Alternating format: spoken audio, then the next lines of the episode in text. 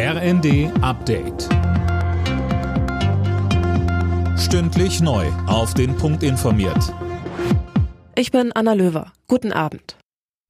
Im Fall der Anschläge auf die russischen Nord Stream Gaspipelines in der Ostsee führen die Spuren offenbar in die Ukraine. Deutsche und amerikanische Behörden vermuten, dass eine pro-ukrainische Gruppe dafür verantwortlich ist, berichten mehrere Medien. Fabian Hoffmann berichtet. Vieles ist auch weiter unklar, zum Beispiel wer den Anschlag im September angeordnet und finanziert hat und natürlich warum. Es gibt aber demnach keine Hinweise darauf, dass der ukrainische Präsident Zelensky oder sein enges Umfeld in den Sabotageakt verwickelt sind. Auch denkbar ist weiterhin eine Operation unter falscher Flagge, also dass es nur so aussehen soll, als würde eine pro-ukrainische Gruppe dahinter stecken.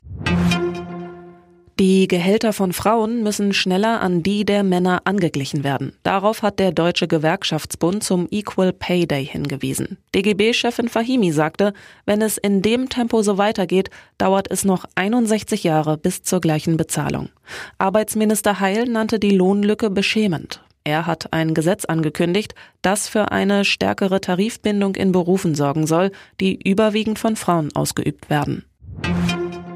Blockierte Raffinerien, Bahn- und Zugausfälle und geschlossene Schulen. In Frankreich haben die Gewerkschaften mit massiven Streiks in Sachen Rentenreform weiter Druck auf die Regierung gemacht. Allein in Paris waren laut Gewerkschaftsangaben rund 700.000 Menschen auf der Straße. Es kam auch zu Ausschreitungen.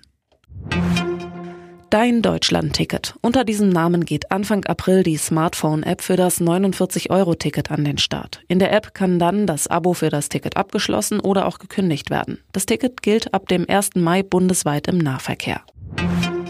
In der Fußball Champions League hat Borussia Dortmund den Einzug ins Viertelfinale verpasst. Gegen den FC Chelsea unterlag die Borussia im Rückspiel mit 0 zu 2. Das Hinspiel hatte Dortmund nur mit 1 zu 0 gewonnen. Eine Runde weiter ist SL Benfica. Die Portugiesen schlugen Club Brügge mit 5 zu 1. Alle Nachrichten auf rnd.de